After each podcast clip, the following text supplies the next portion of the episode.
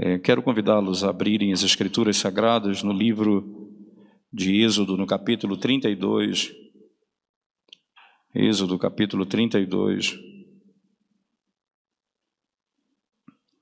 Eu vou analisar uma grande seção dessa, desse texto, mas nós não vamos ler ele no momento todo, mas nós vamos lendo no decorrer da exposição das Escrituras, para não lermos repetidamente. Êxodo capítulo 32. Quero convidá-los a partir do verso 1. Êxodo 32, a partir do verso 1 até o versículo 10. Diz assim a palavra de Deus. Mas vendo o povo que Moisés tardava em descer do monte, acercou-se de Arão e lhe disse: Levanta-te Faze-nos deuses que vão adiante de nós, pois quanto a este Moisés, o homem que nos tirou do Egito, não sabemos o que lhe terá sucedido. Disse-lhes Arão: Tirai as argolas de ouro das orelhas de vossas mulheres, vossos filhos e vossas filhas, e trazei-mas. Então todo o povo tirou das orelhas as argolas e as trouxe a Arão. Este, recebendo-as das suas mãos, trabalhou o ouro com buril e fez dele um bezerro fundido. Então disseram: São estes, ó Israel, os teus deuses que te tiraram da terra do Egito. Arão, vendo isso, edificou um altar diante dele, e apregoando, disse: Amanhã será festa ao Senhor. No dia seguinte, madrugaram e ofereceram holocaustos e trouxeram ofertas pacíficas, e o povo assentou-se para comer e beber, e levantou-se para divertir-se.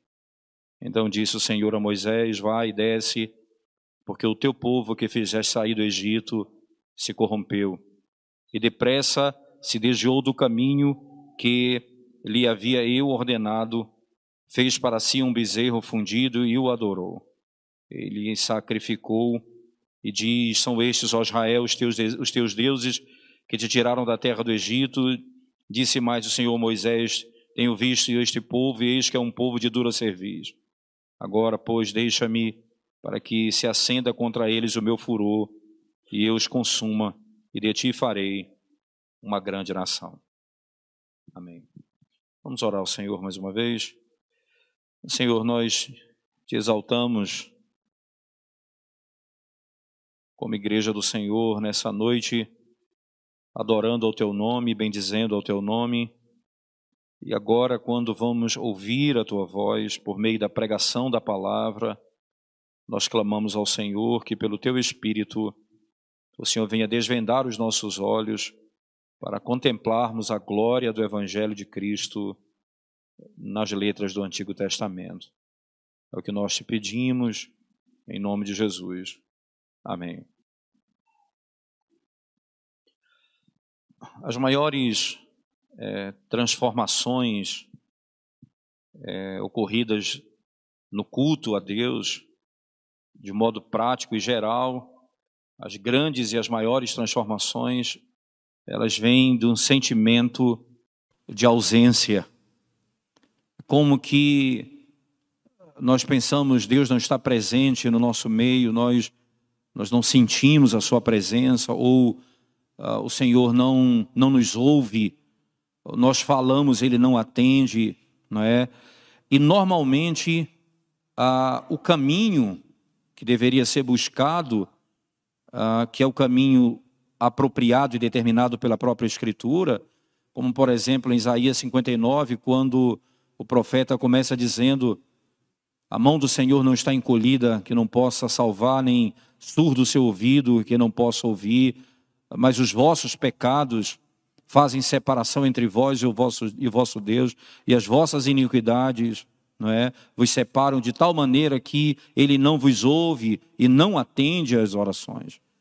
É claro que é, é nítido que o caminho seria a confissão de pecados, o reconhecimento de que estamos andando longe do Senhor, mas muitas vezes nós queremos o caminho mais rápido, que é o caminho da sensibilidade, o caminho de tocar, o caminho de ver, o caminho de experimentar alguma coisa no momento para a nossa própria satisfação. Israel tinha acabado de sair do Egito, caminhando pelo deserto, já tinha no capítulo 19 parado no Monte Sinai, de onde sairia apenas no capítulo 10 do livro de Números. Então, do capítulo 19 de Êxodo até o capítulo 10, iríamos percorrer aí Levítico todo e até o capítulo 10 de Números, quando eles então vão partir do Monte Sinai rumo à terra prometida. Tudo isso que, que vai acontecer do capítulo 19 até o capítulo 10, o 19 de Êxodo, até o 10 de Números, é exatamente no mesmo local. Estamos aqui no Monte Sinai diante da presença da presença de Deus. Acontece que a consciência da proximidade de Deus, muitas vezes ela é perdida e, e ela não é compreendida à luz do pacto, como a Escritura nos ensina.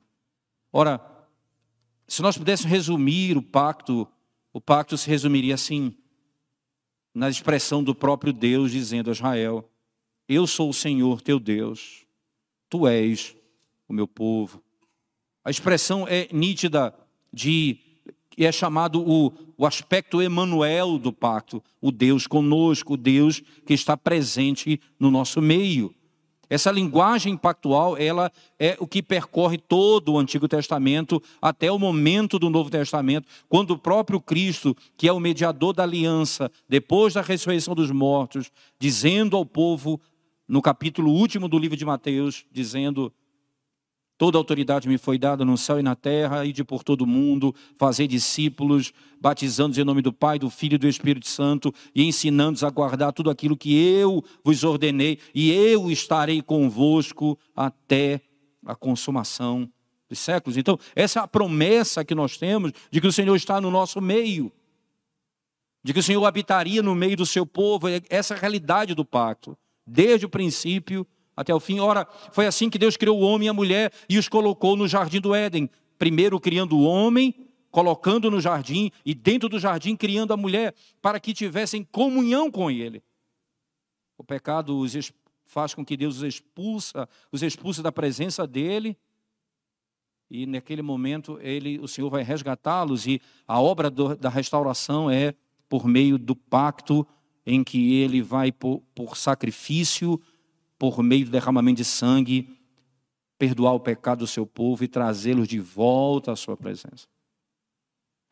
Infelizmente, nós temos imediatamente após o, a libertação do Egito, depois da entrega dos dez mandamentos, um momento em que Israel para no deserto e diz: Eu não sei o que tem acontecido com esse Moisés. Em outras palavras, Deus não nos responde não sabemos o que está acontecendo, vamos fazer um Deus que nós possamos tocar nele. E saber que ele está aqui conosco e que ele está presente no nosso meio. Vamos fazer um Deus que nos sirva. E nós vamos agradá-lo segundo os nossos próprios interesses. Esse é o princípio geral que vai percorrer esse capítulo 32, 33 e 34. Mas essa estrutura aqui, irmãos, em termos de estrutura do livro de, de Êxodo, é extraordinária porque esses três capítulos, 32, 33, 34, eles estão, eles estão como um sanduíche, podemos chamar assim, estão espremidos aqui entre duas grandes sessões. Por exemplo, se você voltar para o capítulo 31, é quando está terminando a, a, a maneira como Deus ordena a construção do tabernáculo, que começa no capítulo 25. Veja, o capítulo 20, capítulo 20 ao 24, no 20 a lei é entregue, eh, e depois o Senhor passa a dar algumas instruções para Israel, e no 24 ele sela o pacto com sangue que Moisés vai aspergir sobre eles. E no 25 ele começa então a descrever o tabernáculo, o lugar onde o povo se encontraria com Deus para adorá-lo.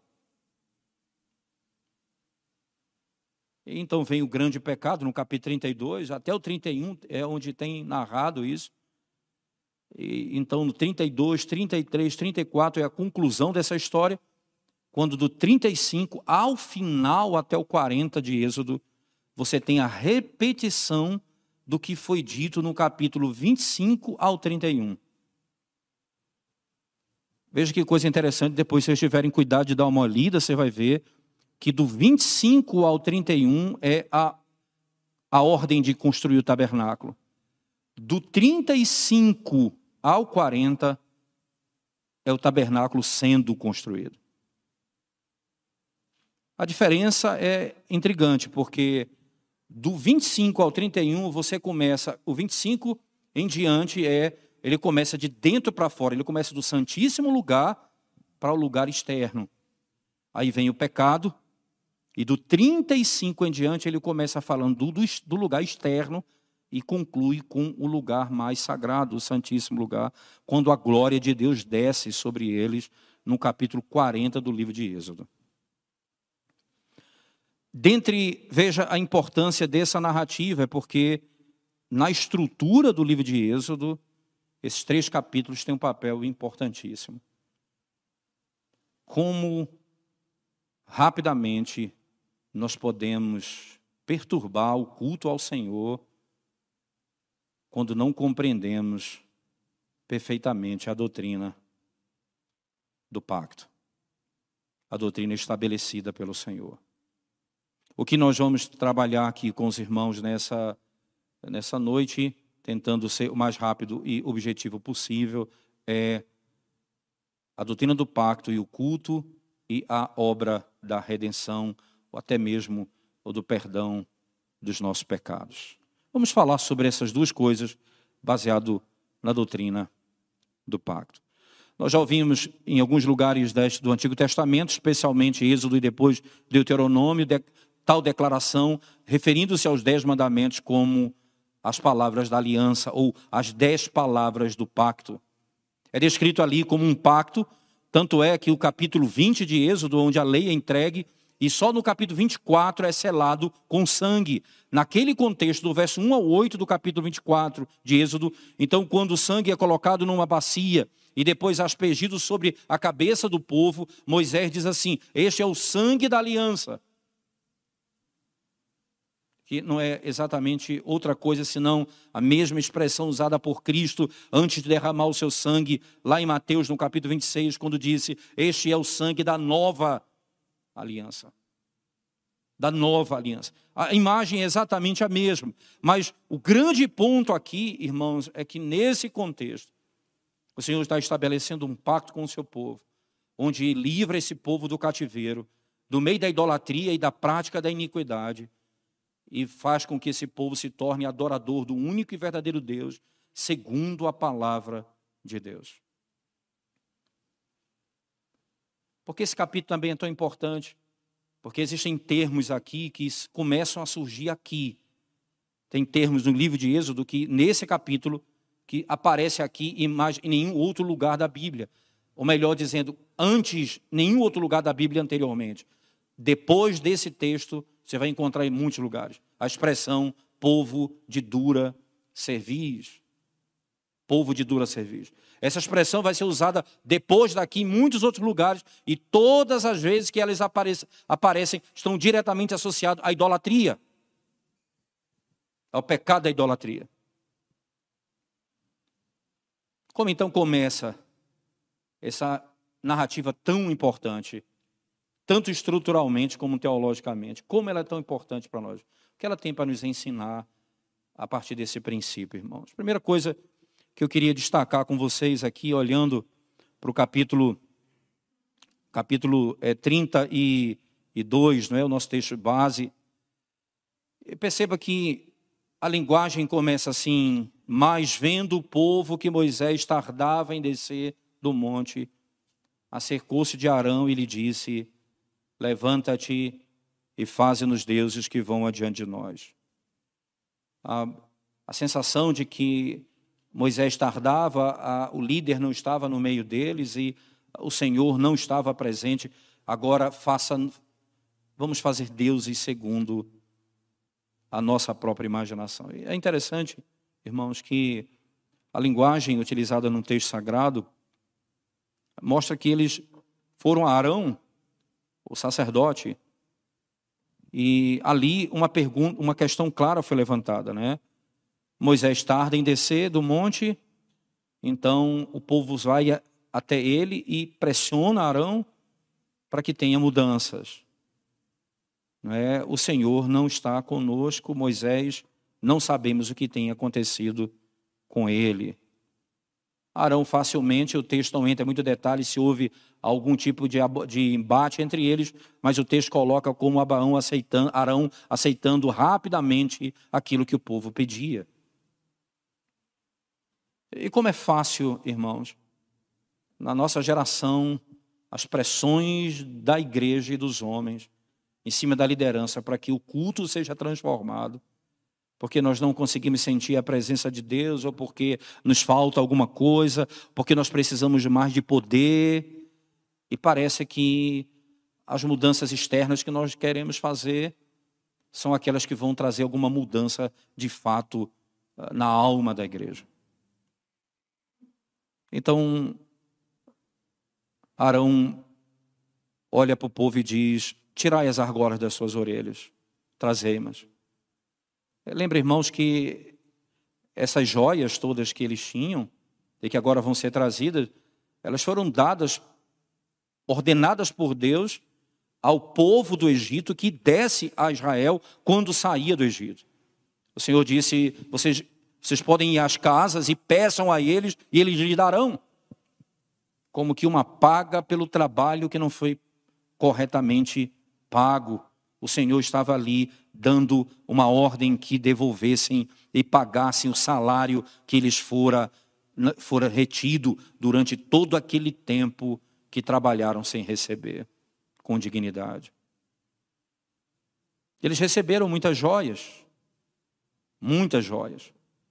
Parte delas foram usadas até para construir o tabernáculo. Mas agora uma parte vai ser usada para construir um bezerro. Você sabe, facilmente nós temos a tendência de usar o que Deus nos deu para o nosso bem, nem tanto para o reino e para o avanço do reino, mas para a nossa própria idolatria, para o nosso próprio prazer, e para vivermos segundo a nossa própria vontade. E, e ali ele sabia que havia argolas e havia ouro, havia eles tinham riquezas. Tragam. E o texto descreve que todo o povo tirou das orelhas as argolas e as trouxe a Arão. O povo foi obediente à palavra do sacerdote. Trazei, mas e eles trouxeram. Como, como é fácil o povo obedecer ao líder que não se submete à palavra de Deus. Como é fácil o povo fazer aquilo que o líder que satisfaz os desejos do coração do povo requer. A obediência a Deus não foi manifestada, mas a Arão foi rapidamente manifestado. E ali ele entrega tudo que. Eles entregam as, as joias e os bens que eles possuem. Eles recebendo-as das suas mãos, trabalhou o ouro com buril e fez dele um bezerro fundido. Então disseram: São estes, ó Israel, os teus deuses que te tiraram da terra do Egito. Arão, vendo isso, edificou um altar diante dele e, apregoando, disse: Amanhã será festa ao Senhor. Perceba, aqui é um modo claro da quebra do segundo mandamento: não farás para ti imagem de escultura. A palavra Senhor aqui no verso 5 está em letra maiúscula exatamente porque é o tetragrama. Eles estão dizendo: nós vamos adorar amanhã o Deus do pacto por meio de imagem. Por meio de imagens. E nós vamos oferecer a Ele sacrifícios ao Deus verdadeiro por meio de imagens. Você sabe como é minucioso isso, irmãos? Nós queremos adorar o Deus verdadeiro segundo o nosso próprio entendimento, segundo a nossa própria vontade, segundo os nossos próprios pensamentos. O segundo mandamento é tão claro quando diz: Não farás para ti imagem de escultura o Senhor está afirmando que o culto a Ele não foi entregue aos caprichos do nosso pensamento. O culto ao nome do Senhor foi designado e orientado pelo próprio Senhor. façamos, adoremos a Deus segundo o nosso próprio pensamento. A linguagem, a partir daqui, irmãos, e é onde eu quero me deter um pouco mais, a linguagem, a partir daqui, ela é completamente linguagem de quebra de pacto. E é tão grave que o Senhor passa a dizer assim, no verso. Eh, no, ainda só para você fixar o que eles fizeram quando adoraram, no verso 6, ele diz assim: No dia seguinte, madrugaram, ofereceram holocausto, trouxeram ofertas pacíficas, e o povo assentou-se para comer e beber, e levantou-se para divertir-se. Esse texto aqui, exatamente, ele é citado em Corinto, na primeira carta de Paulo aos Coríntios, no capítulo 10, quando fala que muitos ficaram prostrados e morreram no deserto. Quando o texto termina aqui, entra um outro personagem, que é o próprio Deus, que ainda tinha sido tirado da cena. Era Arão, o povo, e agora o bezerro. Deus então entra na história no verso 7 diz: Então disse o Senhor Moisés: Vai e desce, porque o teu povo, que tu fizeste sair do Egito, se corrompeu. Veja que linguagem, irmãos. Você vai encontrar na Escritura, por exemplo, a introdução do, do, dos Dez Mandamentos. Eu sou o Senhor teu Deus, que te tirei da terra do Egito, da casa da servidão. Aqui o Senhor diz, literalmente por meio de, diz a Moisés, o teu povo que tu fizeste sair. Aqui o Senhor não está não tá atribuindo a Moisés o poder de tirar, essa linguagem quebra de pacto. Isso fica ainda mais claro no final do texto, acompanhe comigo. Quando lá no verso 10 ele diz assim: Agora, pois, deixa-me para que se acenda contra eles o meu furor e eu os consuma, e de ti farei uma grande nação. Lembre-se do pacto que Deus fez com Abraão. E disse que dele ele faria uma grande nação, de ti farei uma grande nação. Agora o Senhor está dizendo: eu vou destruir esse povo e vou fazer de ti uma grande nação. Ora, a linguagem está pronta, o pacto foi quebrado, não há mais esperança para Israel.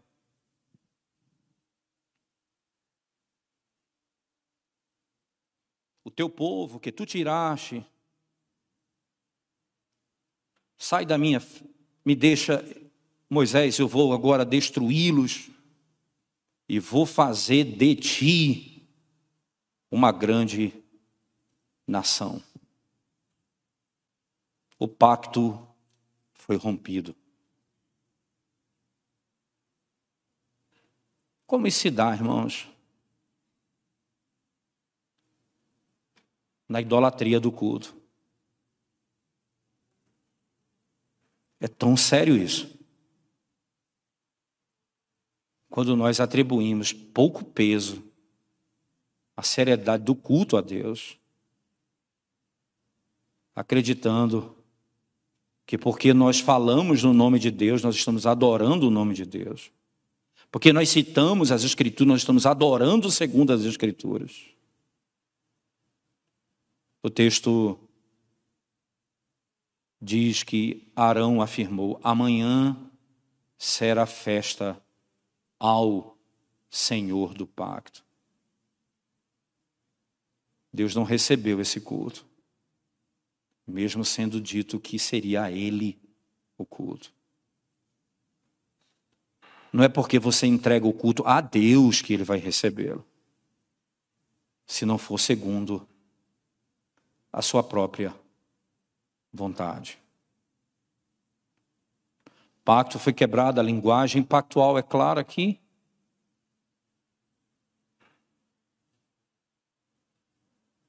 Como rapidamente eles se esqueceram. Se vocês tiverem depois tempo, eu, e eu até gostaria que vocês, no outro momento, pudessem fazer isso em Deuteronômio, capítulo 9, 6 a 21. Toda a sessão, de 6 a 21 essa história vai ser recontada lá. E é impressionante a linguagem que Moisés utiliza lá. Ele diz assim: tão depressa. Tão depressa. É como Paulo escrevendo aos Gálatas: eu me admiro que tão rapidamente vocês tenham deixado o evangelho da graça pelo evangelho das obras. Como nosso coração, irmãos, é poderoso para fazer e enganar aquilo que é só dado a Deus do modo que Ele requer. O texto vai mostrar aqui a única possibilidade de Deus não destruir Israel naquele momento é o pacto. A linguagem do pacto que foi quebrada, é claro, de ti faria uma grande nação. Esse povo é povo de dura cerviz. Agora ele vai ouvir o que Moisés tem a dizer a ele. Veja, por favor, no verso 11 do capítulo 32. Preste atenção nas palavras de Moisés, irmãos. Porém, Moisés suplicou ao Senhor, seu Deus, e disse: Por que se acende, Senhor, a tua ira contra o teu povo? Veja aí, Moisés retoma a linguagem pactual. O teu povo, aqui, aqui não é um jogo de empurra, não. Toma que o filho é teu. Não é essa imagem, não. A, imagem é clara de uma quebra do, da aliança e Moisés está reafirmando o pacto. É o teu povo, Senhor. Porque se acende, Senhor, a tua ira contra o teu povo, que tu tiraste da terra do Egito com grande fortaleza e poderosa mão. Que hão de dizer os egípcios? Com maus intentos tirou para matá-los nos montes e para consumi-los da face da terra. Torna-te do furor da tua ira e arrepende-te deste mal contra o teu povo. Então, a primeira grande preocupação de Moisés, Senhor, a honra do teu nome. Eles vão falar mal do teu nome. Não, não, Senhor, não venha contra eles com ira, porque o teu nome, Senhor, é santo. Ele disse isso lá em Ezequiel. É por causa do meu nome que eu não vou destruir vocês. É por amor ao meu nome que vocês serão poupados. E na sequência, você vai ouvir o Senhor respondendo às questões que Moisés levanta. Lá na frente, um pouquinho, a gente vai ver. Mas a primeira preocupação do profeta Moisés era: eu não estou preocupado com o nome da minha igreja, eu não estou preocupado com o meu nome, Senhor, porque eu, eu que fiz parte de todo esse processo, que vão dizer de mim, a minha honra está em jogo. Não. Eu estou preocupado com o teu nome. Eles vão dizer que o Senhor fez isso com mau intento. Que o Senhor tirou o povo poderosamente para matá-los e não teve poder para colocá-los na terra prometida. Por isso os matou aqui.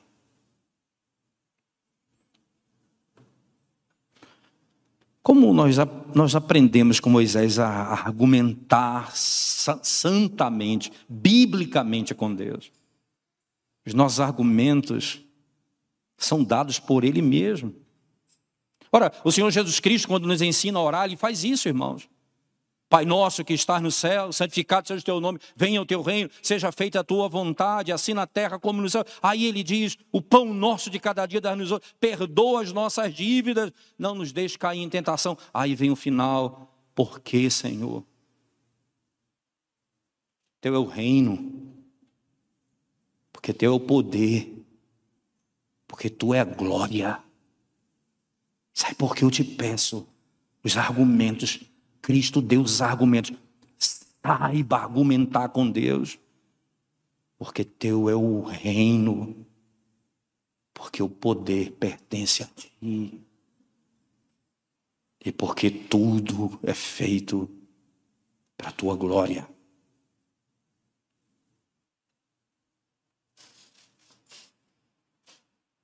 Qual é a preocupação do seu coração quando você ora a Deus? Somente com teu bem-estar ou com a honra do teu Deus.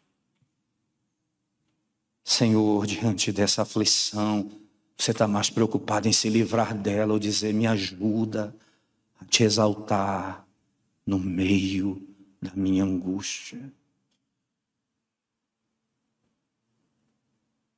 Me ajuda, Senhor, a te justificar para os homens. Quem é o teu Deus? Meu Deus é bom. É porque Ele está fazendo você passar por isso. O teu Deus onde está? O meu Deus está nos céus e governa todas as coisas.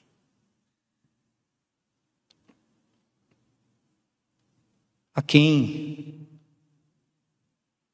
Que imagem me preocupa? Moisés disse: Com teu nome, Senhor, com a honra do teu nome. Mas não para aí. Aí vem a segunda parte do argumento, no verso 13. Lembra-te, veja a linguagem pactual de Abraão, Isaac e Israel, teus servos, aos quais por ti mesmo tens jurado, e lhes disseste: multiplicarei a vossa descendência como as estrelas do céu, e toda esta terra de que tenho falado, dá-la-ei a vossa descendência, para que a possuam por herança eternamente. Lembra da aliança, Senhor. O Senhor usa a linguagem. Então você pode imaginar aqui Deus aparentemente usando um, um modo intempestivo, uma ira parece humana, dizendo: sai, que eu vou matá-los agora. Aí Moisés parece que é mais sábio do que Deus. Não, não é essa imagem. Não, nunca interprete uma narrativa como que Deus está te dizendo o quanto Ele sabe o que Ele está querendo te dizer, o quanto você precisa aprender sobre ele agora. Não, não leia esse texto dizendo, olha, eu, Deus está te ensinando o quanto ele sabe naquele momento. É por isso que muitas pessoas, quando leem Gênesis 2,18, diz assim: ah, viu Deus que não era bom que o homem estivesse só e disse: Far-lhe-ei uma auxiliadora. Então, ora, está vendo, Deus não sabia, só soube depois que criou você está entendendo tudo errado. Deus não está dizendo o quanto Ele sabe, Ele está te ensinando qual o papel do homem e da mulher, que Paulo compreendeu muito bem. É por isso que Ele cria um e depois outro, na ordem que Ele fez e do modo como Ele fez. Não é o tanto que Ele sabe, é o quanto Ele quer te ensinar aqui, Ele está te ensinando algo precioso. O teu pecado merece a ira eterna de Deus. Mas por causa do pacto que ele fez com Cristo, você não vai ser destruído. Lembra-te da aliança. Lembra-te da aliança.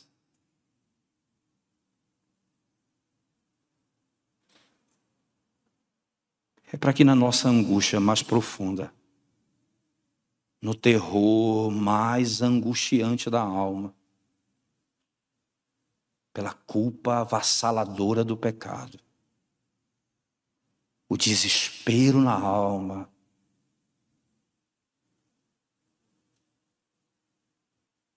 você sabe o que você merece. E sabe porque você não vai ser condenado com o mundo. Porque ele fez uma aliança. E ele não mente. Ele não falha. Ele não é homem para mentir.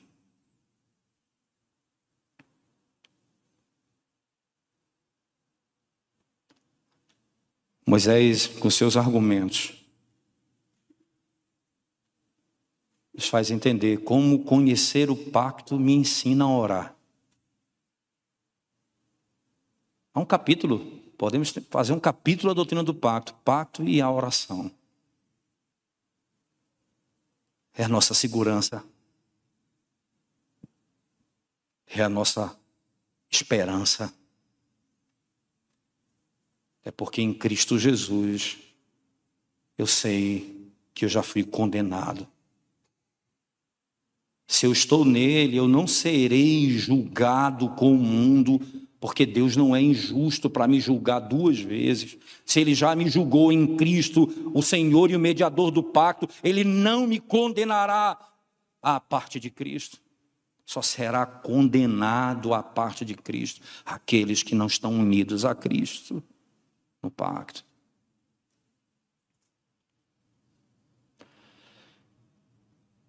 Lembra-te, Senhor, Lembra das tuas palavras. O grave pecado que Israel se meteu ou praticou aqui, porque se esqueceu da sua palavra, a palavra de Deus. E a esperança do Israel que esqueceu a palavra de Deus é do Deus, é que esse Deus não esquece a sua palavra.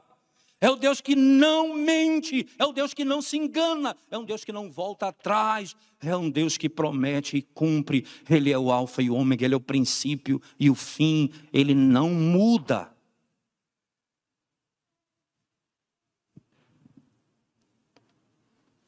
Nós pecamos porque nos afastamos da Sua lei. E nós somos, nós somos restaurados porque nos lembramos das suas promessas.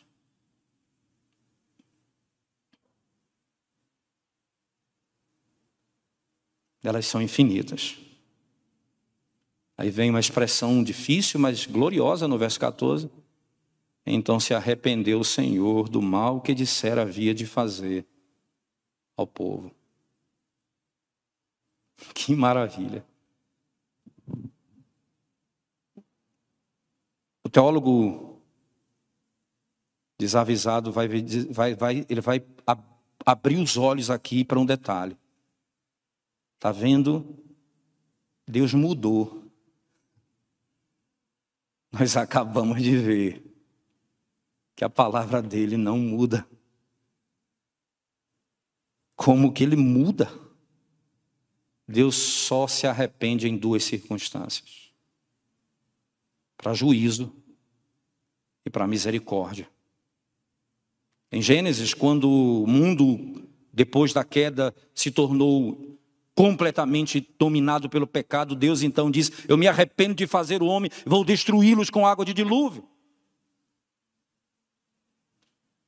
Outra vez Deus se arrepende, a misericórdia é manifestada. O arrependimento de Deus é fruto da obra da graça que restaura o homem que ia no caminho de total condenação. E Deus o traz de volta. Como Deus disse a Nínive por meio de Jonas, Deus vai destruir o mundo, a cidade de vocês em poucos dias. Em 40 dias vocês vão ser destruídos.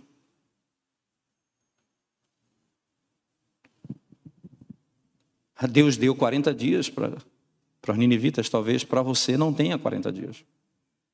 Você não sabe se você vai viver daqui a pouco. E Deus disse aos ninivitas em 40 dias. Eles se arrependeram. E Deus se arrependeu do mal que faria. Quem mudou? Quem mudou foi o homem pelo poder da graça, da pregação do Evangelho, que transformou o coração dele. É por isso que eu não sou consumido. Ora, o texto então me diz que Deus se arrependeu. Só que o texto ele vai me levando a um outro, vou dizer assim, uma, a um ápice intrigante porque tudo começa no capítulo 32, quando eles não sentem a presença de Deus, o Moisés está longe, eles querem um Deus que eles possam adorar visivelmente. Só que no verso 15 em diante, preste atenção. Voltando-se, desceu Moisés do monte com as duas tábuas do testemunho nas mãos, tábuas escritas de ambos os lados, de um e de outro lado estava escrita. As tábuas eram obras de Deus também, a escritura era a mesma, a escritura de Deus esculpida nas tábuas. Ouvindo Josué, a voz do povo que gritava, Disse a Moisés: há alarido de guerra no arraial. Respondeu-lhe Moisés: Não é alarido de, dos vencedores, nem alarido dos vencidos, mas alarido dos que cantam é o que ouço. Logo que se aproximou do arraial, viu ele o bezerro e as danças. Então acendeu-se-lhe a ira e arrojou das mãos as tábuas e quebrou ao pé do monte e, pegando no bezerro que tinham feito, queimou e o reduziu ao pó, que espalhou sobre a água. Ele deu e deu de beber aos filhos de Israel. Depois perguntou Moisés a Arão: Que te fez este povo que trouxeste sobre ele tamanho pecado? Respondeu-lhe Arão: Não se acenda a ira do meu senhor, tu sabes que o povo é propenso para o mal. Aí ele inventa uma historinha, pois me disseram: Fazem-nos deuses que vão adiante de nós, pois quanto a este Moisés, o homem que nos tirou da terra do Egito, não sabemos o que lhe terá acontecido. Então ele disse: Quem tem ouro, tire, deram-me, e eu lancei no fogo e saiu este bezerro. Olha que coisa. Foi uma coisa mágica. Eu falei um pouco da verdade, mas não falei toda a verdade. Preste atenção na pergunta. O que foi que aconteceu para você dar ouvidos ao povo? Arão era um bom teólogo, mas um péssimo pastor. Nós precisamos de bons teólogos e bons pastores. Que o teólogo conhece a teologia, mas não sabe aplicar a vida da igreja necessariamente. É por isso que é bom ser pastor teólogo ou teólogo pastor. Arão disse: Eu sei que esse povo é inclinado, não sou eu, Moisés, você sabe também, que, esse, que o homem é inclinado para o mal, ele é inclinado para fazer o que é errado. Não fique irritado demais com ele, não a, teo, a doutrina da depravação total estava em dia. Arão sabia, o povo é naturalmente inclinado para o mal. Mas é por isso que você não vai adorar a Deus segundo o teu pensamento, porque você é inclinado para o mal. É por isso que Deus te deu a lei para você não fazer o que você quer. A doutrina está certa, a aplicação está errada. E quantas vezes nós usamos esse tipo de argumento para viver no pecado? Eu sei que Deus é bom, Ele vai me perdoar. Eu sei que Ele é misericordioso, Ele vai ter pena de mim. Ele sabe qual é a minha situação, ele sabe que eu não posso fazer nada, ele sabe que eu estou preso nesse pecado, mas a minha vontade era não estar. Então a gente começa a usar argumentos para viver no pecado.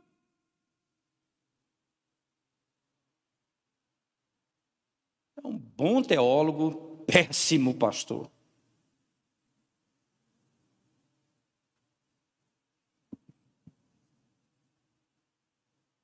Não. É por essa razão que Deus deu o segundo mandamento. Para que você não adore segundo o seu próprio sentimento, o seu próprio pensamento, o seu próprio intento mas segundo a palavra de Deus. Fizemos esse Deus. Moisés mostrou que, ele, que esse Deus não era, não era o Deus verdadeiro, porque ele pega, queima, põe no pó, vira pó, joga e, na água e dá para beber. Esse Deus de vocês, ele sai como excremento. O Deus do pacto é o Criador dos céus e da terra, que com mão estendida, braço poderoso, com braço estendido e mão poderosa, ele os tirou da terra do Egito.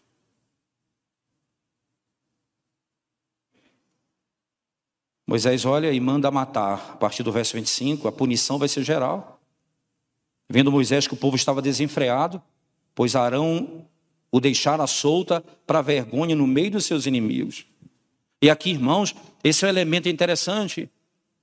A palavra, o verbo aqui, desenfreado, estava desenfreado. Então, é, esse desenfrear aqui, literalmente, em algumas traduções colocam como se fossem orgias, como se estivessem nus no meio do arraial.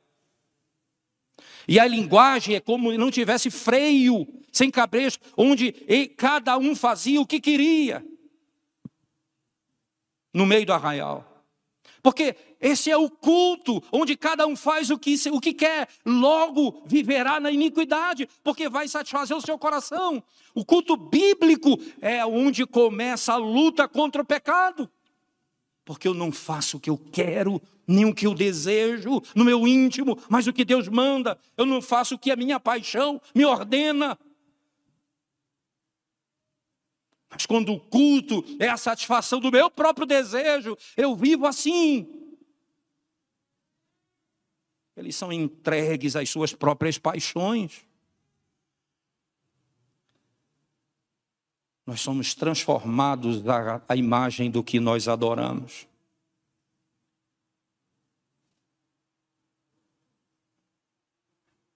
Eles adoram bezerro e aparece a expressão Povo de dura cerviz é como um animal de pescoço rígido. Vocês começaram a ser transformados à imagem de um animal. E Moisés chega e diz: Agora vocês estão como animais soltos no pasto.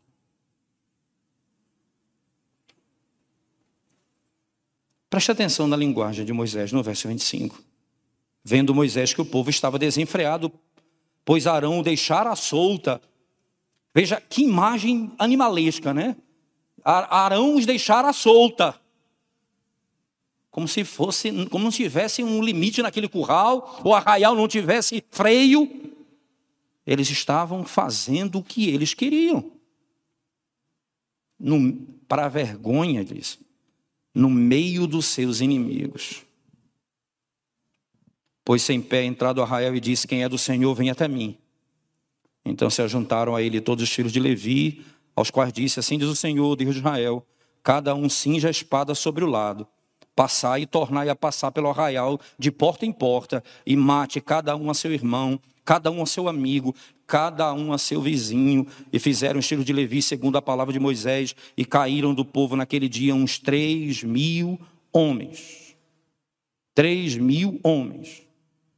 Pois Moisés dissera: consagrai-vos hoje ao Senhor, cada um contra o seu filho, contra o seu irmão, para que ele vos conceda hoje bênção.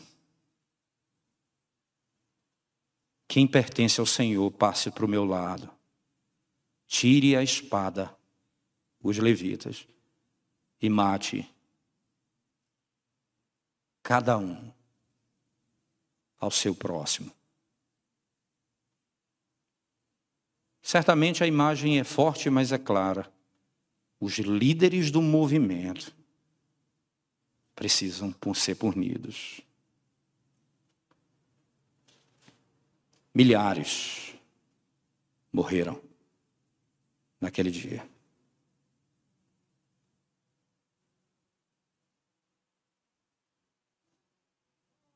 É assim que Deus trata, com seriedade, o culto ao seu nome. Deixa eu encerrar, irmãos. quando vai sendo concluída a sessão, no verso 20, 30 em diante, diz assim: o Senhor. No dia seguinte, disse Moisés ao povo: Vós cometestes grande pecado. Agora, porém, subirei ao Senhor e porventura farei propiciação pelo vosso pecado. Tornou Moisés ao Senhor e disse: Ora, o povo cometeu grande pecado, fazendo para si deuses de ouro. Agora, pois, perdoa-lhe o pecado ou se não, risca-me, peço-te do livro que escreveste. Então disse o Senhor Moisés: Riscarei do meu livro todo aquele que pecar contra mim. Vai, pois, agora e conduze o povo para onde te diz: Eis que o meu anjo irá diante de ti. Porém, no dia da minha visitação, vingarei neles o seu pecado. Feriu, pois, Senhor, o povo porque fizeram o bezerro que Arão fabricara. Que Arão fabricara. Veja, o Senhor, lembra que eles fizeram um bezerro para que fossem marchando com eles até a terra prometida. Agora ele foi o, o, o ídolo foi destruído, os pecadores líderes foram punidos, houve disciplina eclesiástica, eles foram tirados do meio da congregação e agora é, vem talvez a punição mais dura de todas. Eu vou mandar um anjo e vocês vão até a terra prometida, ele vai levá-los. Parece que ficou ok. O povo não queria ir para a terra, então Deus vai dar terra para eles. Só que eu não vou mais com vocês. Porque se eu for com vocês, eu vou destruí-los. Vocês são um povo de dura serviço. Moisés não podia aceitar aquilo. Preste atenção no argumento que inicia no 33, irmãos. Disse o Senhor Moisés: Vai, sobe daqui, tu e o povo que tiraste da terra do Egito, para a terra da qual jurei a Abraão, Isaac e Jacó. Lembra do argumento de Moisés? O Senhor jurou que daria terra. Eu vou cumprir. O Senhor jurou que nos conduziria lá e nos faria multiplicar. O Senhor vai cumprir a promessa. Veja o detalhe. Para a terra a respeito da qual jurei a Abraão, Isaac e Jacó, dizendo: A tua descendência darei. Verso 2. Enviarei o anjo adiante de ti, lançarei fora os cananeus, os amorreus, os heteus, os fariseus, os heveus e os jebuseus. Sobre para uma terra que manda leite e mel, eu não subirei no meio de ti, porque és povo de dura serviço, para que te não consuma eu no caminho. Ouvindo o povo estas más notícias, Veja o detalhe do narrador. Não, não são boas novas. Vocês vão para a terra prometida. Vocês vão, vocês vão possuir a terra que eu prometi. Eu prometi, eu vou cumprir, não tem problema nenhum. Vocês vão e eu vou mandar um anjo com vocês. O povo diz: ouvindo as más notícias. Aquele povo que quis um, um, um ídolo porque não sentia a presença de Deus, começa agora a entender que o problema não é chegar na terra prometida, é a presença de Deus o problema. Então ele diz: Pôs o povo a prantear, e nenhum deles vestiu seus atavios, porquanto o Senhor tinha dito a Moisés: Diz aos filhos de Israel: És povo de dura serviço. Se por um momento eu subir no meio de ti, te consumirei. Tira, pois, de ti os atavios, para que eu saiba o que hei de te fazer. Então os filhos de Israel tiraram de si os seus atavios, desde o monte Horeb em diante. Ora, Moisés costumava tomar a tenda e armá-la para si, fora, bem longe do arraial. Ele chamava a tenda da congregação. Todo aquele que buscava o Senhor saía tendo da congregação, que estava fora do arraial. Quando Moisés saía, sa... É, quando Moisés saía para a tenda, fora todo o povo se erguia, cada um em pé à porta da sua tenda, e olhavam pelas costas até entrar ele na tenda. Uma vez dentro, Moisés da tenda descia a coluna de nuvem e punha-se à porta da tenda. O Senhor falava com Moisés. Todo o povo via a coluna de nuvem que se detinha à porta da tenda. Todo o povo se levantava e cada um à porta da sua tenda adorava ao Senhor. Perceba, ali é manifestada a glória do culto. Eles viam a glória do Senhor. E eles se levantavam e se colocavam de pé diante da glória que vinha sobre eles. Eles começaram a perceber a glória do Deus do pacto. Mas não para aí falava ao Senhor, a Moisés face a face, como qualquer fala ao seu amigo. Então voltava Moisés para o arraial, porém o moço Josué, seu servidor filho de U, não se apartava da tenda. Disse Moisés ao Senhor: Tu me dizes, faze subir este povo, porém não me deste saber quem há de enviar comigo, contudo disseste, conheço-te pelo teu nome, também achaste graça aos meus olhos, agora pois se achei graça aos teus olhos, rogo-te que me faça saber nesse momento o teu caminho, para que eu te conheça e ache graça aos teus olhos e considera que esta nação é teu povo. Respondeu-lhe: A minha presença irá contigo e eu te darei descanso.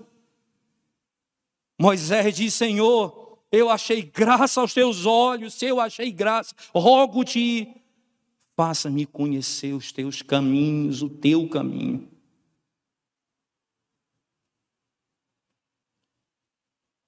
Salmo 103 vai dizer, pela boca de Davi, o Senhor mostrou os teus caminhos a Moisés, teu servo. O Senhor mostrou o caminho do perdão. O Senhor mostrou o caminho da misericórdia. E aí, então disse Moisés, veja que Deus disse: Eu irei contigo. Então lhe disse Moisés: Se a tua presença não vai comigo, não nos faça subir deste lugar. Pois como se há de saber que achamos graça aos teus olhos, eu e o teu povo? Não é em porventura em andares conosco de maneira que somos separados, eu e o teu povo de todos os povos da terra.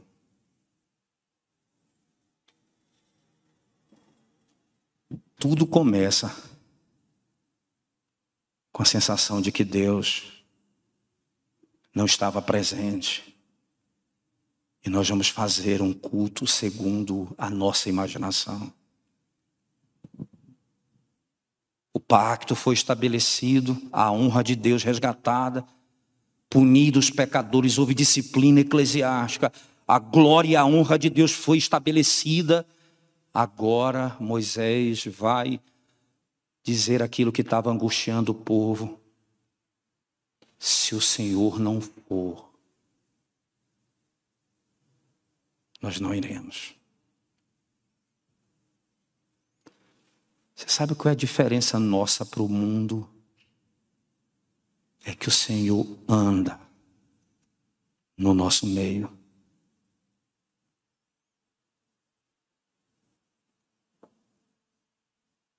Aquele povo já não tinha nem prazer na terra prometida, como tinha em Deus agora. O que é a terra prometida sem o Senhor? O que é o céu sem a tua presença, ó Deus? O que é se o Senhor não está conosco? Que bem eu tenho? Que glória eu possuo?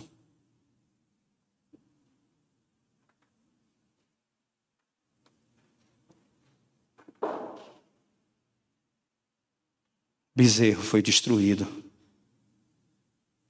e o soberano Senhor voltou a ser adorado no íntimo do coração.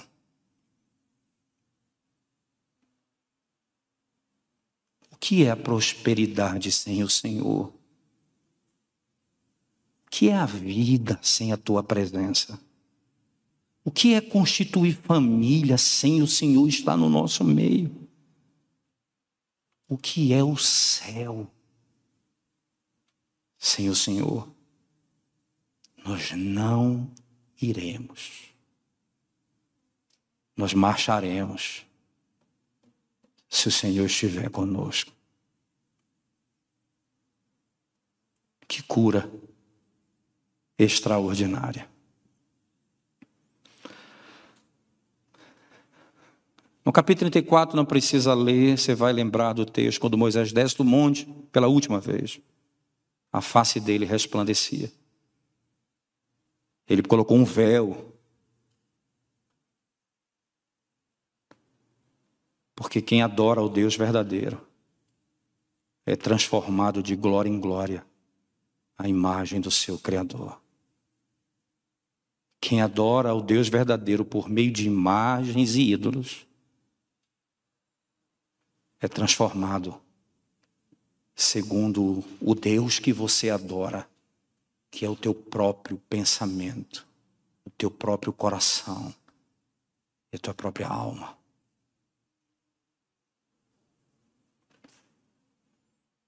Igreja do Senhor,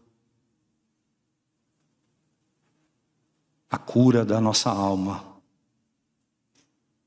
passa pelo culto verdadeiro ao Senhor. A nossa perspectiva da vida e de vida é restaurada pelo culto que agrada ao Senhor. É aqui que eu começo a morrer para mim mesmo.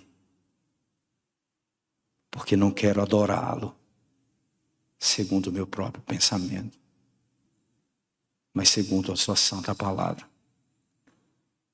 Mas e se eu sentir a ausência dele? Se você fizer um culto segundo o teu pensamento, não pode nem, você não pode nem orar. Mas se você fizer o que ele manda, você pode botar o rosto no pó, como Moisés fez no monte. Tem misericórdia de nós. Derrama sobre nós o teu espírito. Viva a tua igreja. Desperta-nos, Senhor, desse sono mortal em que vivemos. O desejo do meu coração é que a igreja presbiteriana da Vila Guarani busque constantemente agradar a Deus no modo como ele deve ser adorado.